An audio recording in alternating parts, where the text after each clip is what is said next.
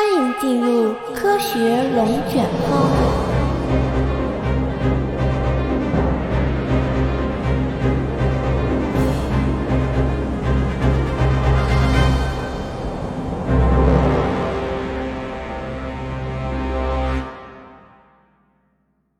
大家好，我是小叶。这一期我们就来聊一聊大家经常生活中提到的，却实际上不是那么回事的脚气病。二十世纪中叶，一名来自孟加拉的年轻人满怀着期望，来到了距离家乡一万多公里的英国伦敦。他原本想找一份体面的工作，过上新生活，但是却因为能力不足，只能在一家伦敦西区的裁缝店找到了一份体力活。每天的任务就是将一包包沉重的衣物从伦敦的东区运送到西区。由于收入太低，他每天的饮食几乎只有白米饭和白面包，生活条件也极其恶劣。长期处于这种饮食下，他变得一天比一天疲惫，也逐渐开始便秘。刚开始，因为症状轻微，他也没有多余的钱来给自己看病，总觉得好好睡上一觉，忍一忍就过去了。可是直到有一天，他觉得自己浑身无力，心跳加速，双腿也开始肿胀。这时候，他显然已经干不了活了，不得不去医院接受治疗。接诊这位孟加拉年轻人的医生叫做约翰·尤德金。经过一番询问和诊查后，尤德金医生很快就断定这位年轻人患的是脚气病。尤德金医生在剑桥大学研究了十多年的营养学，对脚气病那是再熟悉不过了。他清楚地知道，这位年轻人的患病原因不是别的。正是他的饮食所造成的。有人可能会觉得，脚气病患者的症状不是应该脚臭或者是脚痒吗？我不得不告诉大家，脚臭或者脚痒是脚气的症状，脚气又被称为足癣，而脚气病则是另外一回事儿。不过这事儿也不能怪大家，脚气病在历史上也被误认为是一种传染病，长达一千多年之久。在日本。对脚气病的记载可以追溯到公元八零八年，当时有很多人因为腿部浮肿而长期卧病在床，医生们把这种病诊断为腿部疾病。由于搞不清楚病因，当时的治疗方法就是截肢。而这种腿部疾病在写成日语汉字的时候就是脚气，这个词传到了中国就被翻译成了脚气病，但是在西方。脚气病一直被称为 “berry berry” 这个单词的原意是感到很疲惫，患者经常感到双腿软绵绵的，所以脚气病如果当初被翻译成脚软病，可能会更贴切一些。日本和中国一样，都是以米饭作为主食，而白米饭在当时的日本社会被认为是洁白无瑕的象征，在用餐的时候也体现出一种尊贵的气息。一直到十七世纪。将糙米去皮而获得白米，这项工作需要大量的劳动力，白米也因此变得十分昂贵，只有上流社会的富人才吃得起。但是长期食用白米饭的富人爆发脚气病的概率却大大增加，这使得当时的人们猜测脚气病可能是一种富贵病。十八世纪以后，欧洲列强在亚洲展开了殖民活动，同时也带来了蒸汽机。蒸汽机的到来使得白米的制备变得极其方便，它的制备成本大大减少，价格也随之降了下来。由于白米口感比糙米好太多了，亚洲地区各个阶层的人也开始只吃白米，不吃糙米了。但是随之而来的却是脚气病变得越来越普遍。当时的人们都不理解脚气病的传染能力怎么就无缘无故的增加了。这个疑问一直到十九世纪的末期才逐渐得到了解答。一八七五年，一名二十六岁的日本海军外科医生高木坚宽去英国开始了他为期五年的留学生活。在这之前，高木医生也觉得脚气病应该是一种传染病。去英国皇家海军中待了一段时间后，他发现这里的脚气病患者与日本海军相比要少太多了，这让他觉得有点不可思议。高木医生觉得，不管是英国海军还是日本海军，每一次出海，大家差不多都要在船上待上大半年的时间。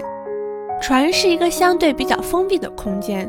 如果脚气病是传染病，那么只要当中有一人感染，无论是英国船员还是日本船员，大家的感染率应该差不多才对。难道脚气病其实不是一种传染病？高木医生一边思考着这个问题，一边开始着手调查英日两国海军士兵的不同点。很快，他就注意到两国海军士兵的饮食上有着非常大的差别。英国海军士兵的食物包括大麦、肉类、牛奶、面包和蔬菜。反过来看，日本海军士兵，他们的饮食几乎全是白米饭。在日本海军出航期间，白米饭是免费提供的。而其他食物必须花钱才能获得。许多来自贫困家庭的士兵为了省钱，除了白米什么都不吃。此外，高木医生还发现了另外一个细节：在日本海军的军官当中，脚气病却十分罕见。而这些军官们与士兵的不同之处，就是每餐都包括了各种蔬菜和肉类。这时候，高木医生大胆地做出了一番猜测：这个脚气病很可能与饮食有关。他也清楚地明白，想要知道这个猜测是否正确，还缺一个对照实验。高木结束留学后回到日本的第二年，也就是1882年，一艘用于海军训练的轮船“龙香号”从日本出发了。这艘船计划途经新西兰和南美，最终目的地是夏威夷。高木医生本人并没有登船，但是九个月之后，轮船返航，高木就得到了一个不幸的消息。那艘船上一共有三百七十六个人，他们当中有一百六十九人患上了脚气病，并且有二十五个人因病身亡，患病率高达百分之四十五。高木医生回想着自己当初的猜想，立刻向明治天皇发出了请愿，他希望明治天皇在以后的海军出航任务中改善一下海员们的饮食。他按照英国海军的食谱，为日本海员们提供了足够多的大麦、肉类、牛奶、面包和蔬菜。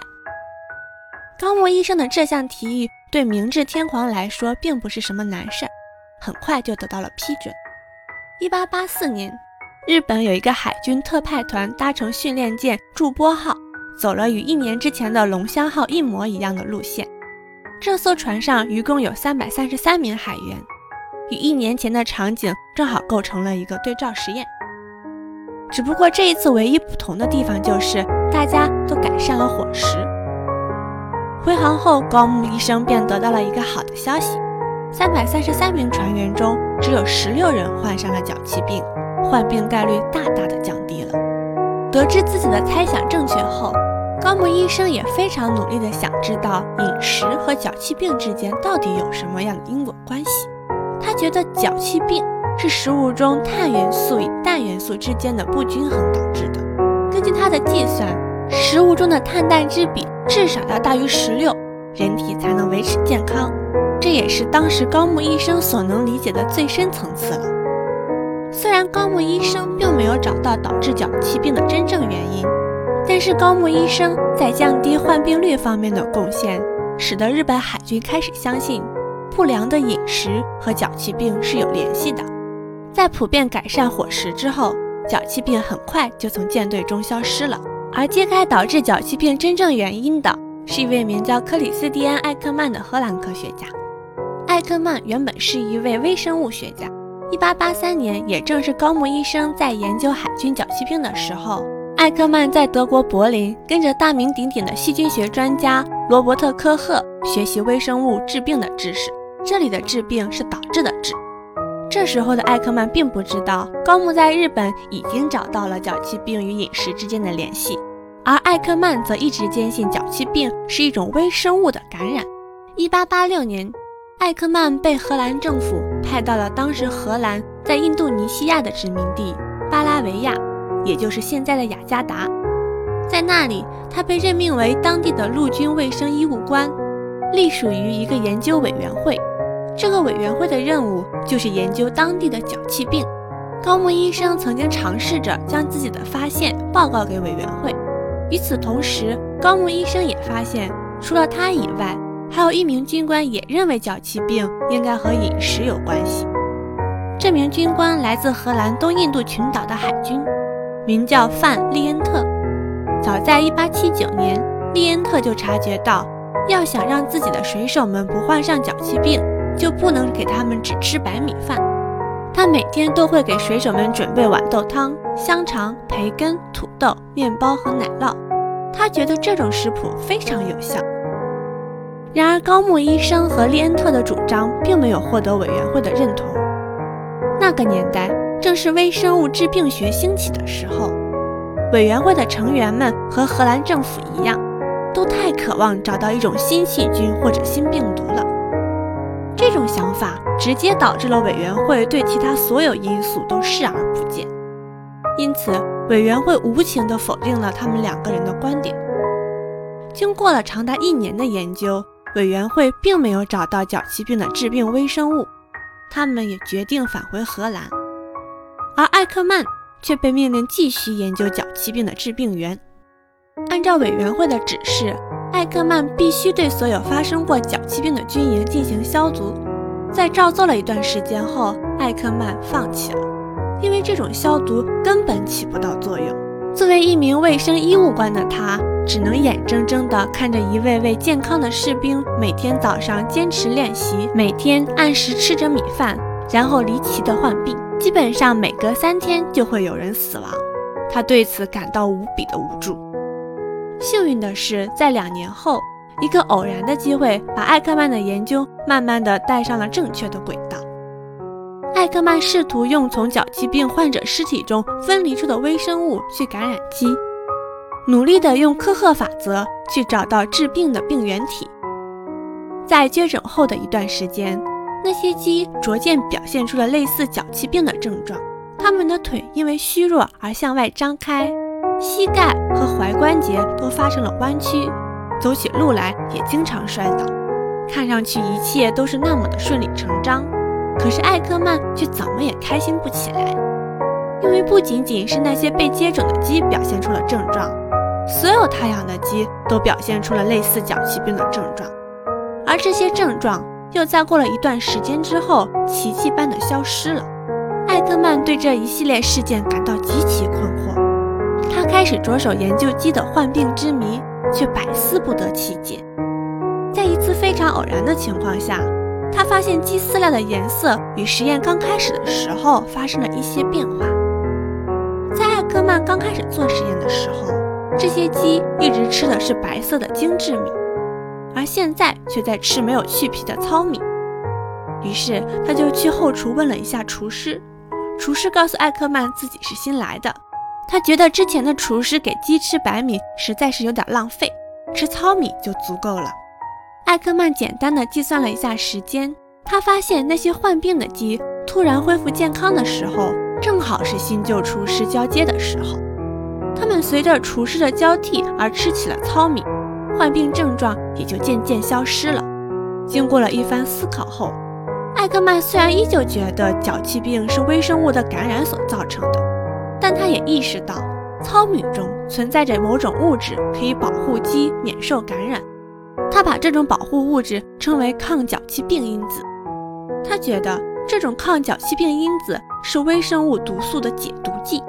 一直到这个时候，艾克曼还在怀疑这种疾病的病源是一种不明微生物，但是他却一直没有能够成功分离并鉴定出来，这究竟是一种什么样的毒素呢？艾克曼开始心灰意冷。为了找到这种毒素，他几乎用尽了所有科赫教给他的工具和办法。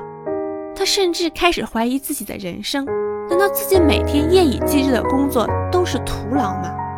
艾克曼确实是一个非常勤奋的人，他每天都努力地在实验室工作着。而这时的他最需要的其实是去稻田里散散步，看看稻谷是如何被收割和捣碎成糙米的。因为他要的答案就藏在糙米当中。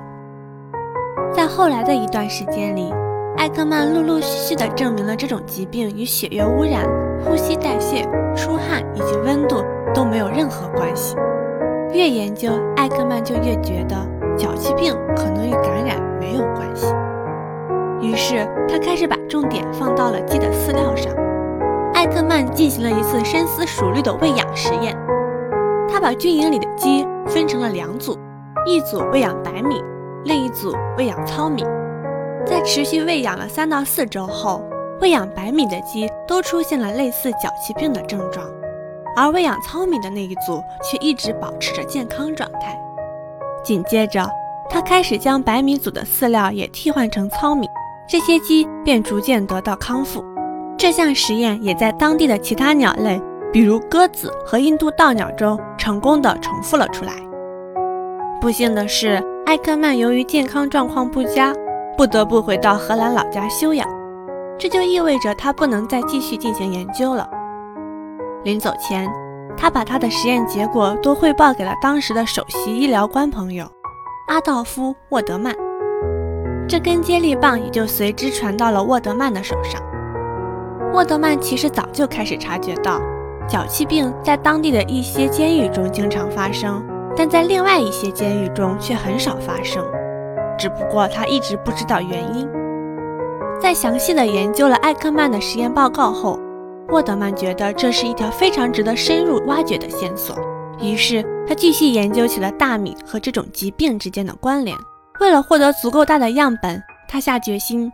打算调查当时的荷兰殖民地爪哇和马多拉的所有监狱。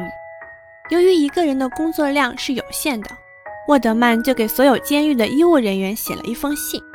在信中，他问了两个问题：监狱是否有人患脚气病？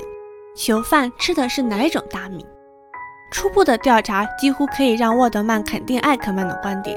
但是沃德曼觉得有必要做一次更加严谨细致的大样本随机双盲对照试验。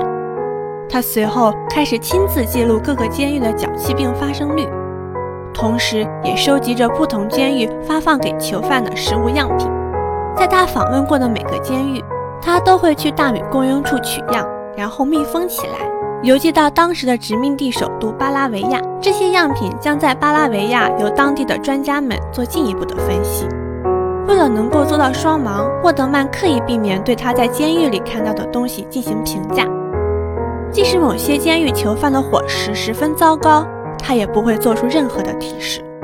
与此同时，巴拉维亚的专家们收到的只是被装在了瓶子里、写了一些编号的大米样本。他们会对大米按照产地和成分进行分类，但他们都不知道这些样品的真实来源。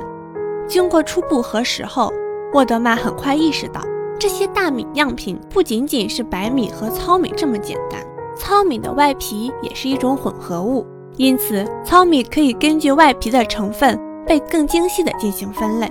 经过进一步统计分析之后，沃德曼认为糙米外皮和脚气病之间有着密切的联系。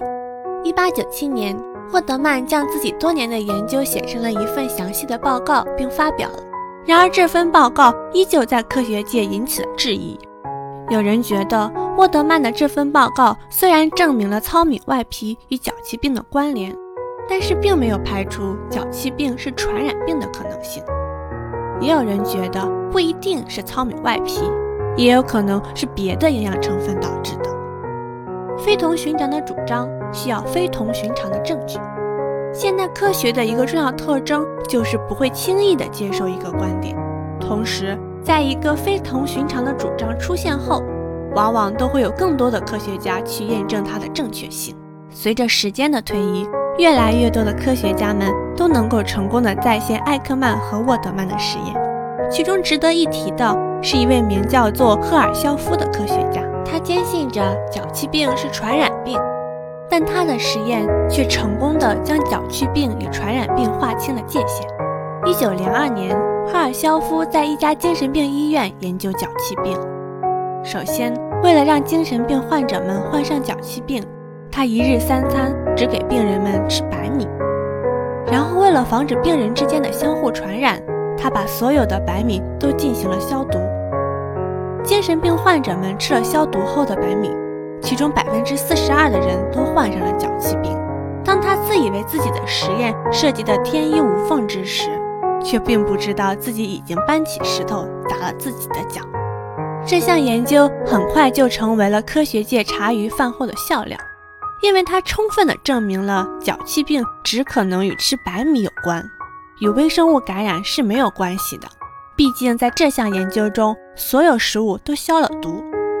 传染病的可能性被排除之后，营养不良导致脚气病的证据也越来越多。自那以后，人们开始注意均衡膳食。历史上最后一个比较完整的脚气病报告发表在了1905年的英国医学杂志上。往后再也没有比那个更完整的脚气病报告了，而脚气病也开始从人们身边慢慢消失。在看到了大量的证据之后，英属印度的科学家们终于在1910年召开了一次会议。他们在会议上宣布，现在已经有足够的证据支持脚气病与连续食用白米作为主要食物有关。我们提醒各国政府需要注意这个现象。然而，困扰了人类一千多年的脚气病依旧留给人们一个谜团：人类还是没有搞清楚糙米的外皮到底存在着什么重要物质。缺了它，人们居然会患上脚气病。这个谜团虽然最终被攻克了，但是这个过程当中也发生了一些小插曲。在一九一零年，毕业于当时东京帝国大学的日本科学家铃木梅太郎。成功的从糙米外皮中提取出了一种水溶性微量营养素，他发现这个营养素对脚气病患者有治疗作用，他将其命名为阿波利科酸。其实梅太郎已经找到了谜团的答案，不过非常可惜的是，梅太郎将自己的研究成果刊登在了一篇并不出名的日本科学杂志上，这直接导致了梅太郎的成果没有受到重视。为了纪念梅太郎教授，在现在的日本东京大学食堂，学生们可以时不时的看到用糙米做的铃木梅太郎干胶饭。毕竟梅太郎是第一个为我们找到答案的科学家。一九一一年，一位名叫卡西米尔·冯克的生物化学家也宣布自己找到了一个抗脚气病因子。通过阅读了艾克曼和沃德曼的研究，冯克对糙米的外皮成分表现出了浓厚的兴趣。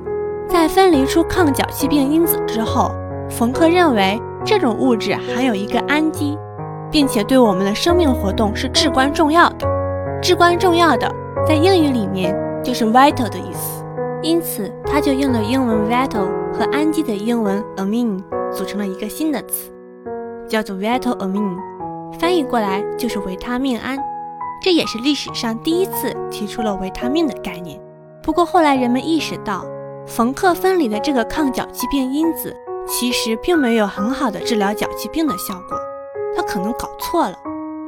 但是冯克造出的维他命胺这个新词，影响力可比梅太郎的阿波利科酸大太多了。维他命胺这个词很快就被人们所接受，只不过后来的科学家们觉得，这类对人体健康至关重要的物质，并不一定要有氨基。于是维他命胺的胺字就被去掉了，简化成维他命。现在我们普遍把维他命叫成维生素。不过可惜的是，梅太郎教授的成就一直过了十五年才被成功复现。一九二六年，曾经在艾克曼实验室工作过的两位荷兰化学家詹森和多纳特，在罗伯特威廉姆斯的帮助下，分离了真正的抗脚气病因子。他们给它取了个名字，叫硫胺。随着后来更多的维生素被发现，这个最早被发现的维生素硫胺也被功能性的划分为维生素 B 一。到这儿为止，脚气病带来的所有谜团终于被全部解开了。而这一切都源自于艾克曼对鸡饲料的刨根问底。一九二九年，艾克曼由于在脚气病方面的杰出贡献，被授予了诺贝尔医学奖。可谓实至名归。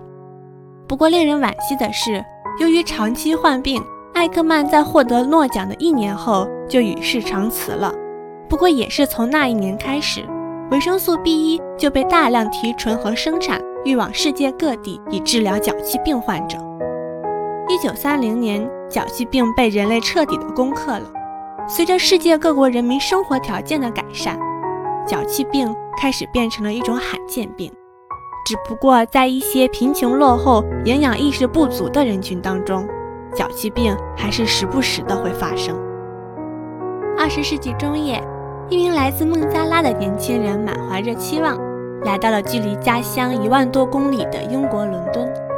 他原本想找一份体面的工作，过上新生活，却因为能力不足，只能在一家伦敦西区的裁缝店找到了一个体力活。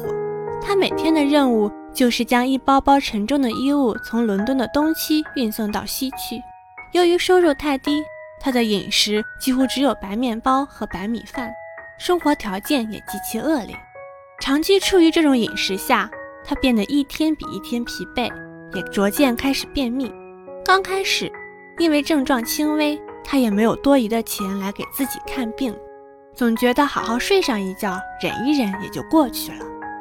可是直到有一天，他觉得自己浑身无力，心跳加速，双腿也开始肿胀。这时候，他再也不能干活了，不得不去医院接受治疗。不过幸运的是，这位孟加拉年轻人遇到了一位营养学专家尤德金。尤德金医生很快就断定，这位年轻人患的是脚气病。由于症状严重，年轻人非常担心自己会被强制住院，而他目前的存款根本负担不起自己的住院费。把病因告诉了年轻人之后，尤德金医生当天就为他打了一针维生素 B 一，剂量大概是一毫克。过了没多久，年轻人就觉得自己心跳变得平稳了。尤德金医生嘱咐他，每周六休息的时候来打一针就够了。年轻人一开始对尤德金医生的治疗方案半信半疑，但是不用住院对他来说也算是一个好消息。他决定严格按照尤德金医生的指示，每周来医院打一针维生素 B 一。经过五个星期的注射后，年轻人的便秘症状也逐渐得到了好转，身体的各项机能也开始恢复，双腿消肿后。他的体重也减轻了六公斤。自那位年轻人之后不久，尤德金医生在剑桥发现了另外一例脚气病患者。这是一位六十多岁的老人，住在一个简易的棚屋里。由于贫困，他每天就只吃白面包、人造黄油和果酱，渴了就喝一点甜茶。当尤德金教授看到他的时候，他的脸是蓝色的，腿和背部都有水肿。不过，在打了一针一毫克剂量的维生素 B 一后，这位老人就感觉好多了。从上面两个病例来看，脚气病其实并不难治，但是如果缺乏基本的营养常识，人们还是有可能会患上。想到了这一点的尤德金教授，就在他的后半生致力于科普营养学的相关知识。在一九七六年，他发表了一本营养学著作，名字叫做。The nutrition business。现在，脚气病已经成为了一个历史性的名词，它仅仅只是作为一个医学名词被保留着。不过，回顾人类战胜脚气病的这段历史，也确实不是那么一帆风顺。不过，这也恰恰体现了科学的严谨细致。科学家们不会轻易地接受一个新观点，在新观点出来的时候，总会有那么几个科学家去刨根问底。只要有一点点不合理的地方，就会有人去质疑。但是在看到足够多的证据之后，科学家们又会毫不犹豫地推翻旧理论，欣然地接受新理论。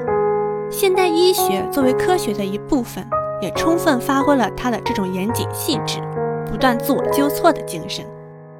某些玄学很喜欢把现代医学扣上治标不治本的帽子，但是他们不知道的是。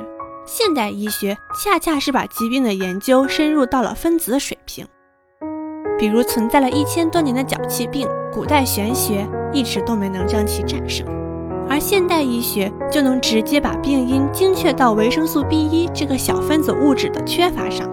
这种抽丝剥茧、刨根问底的做法，不正是治本吗？回顾科学历史，我们可以发现，不仅仅是脚气病。其实每一项科学研究都像是一场接力赛，科学家们就像是一个个接力赛跑队员，不断交接着接力棒，把人类文明向前推进。他们之间互相质疑，又互相信任。他们质疑的是前人理论的适用范围，信任的是科学界共同的价值观和方法论。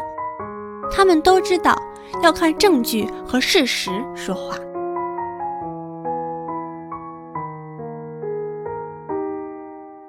好啦，以上就是本期科学龙卷风的节目，感谢您的收听，我们下期见。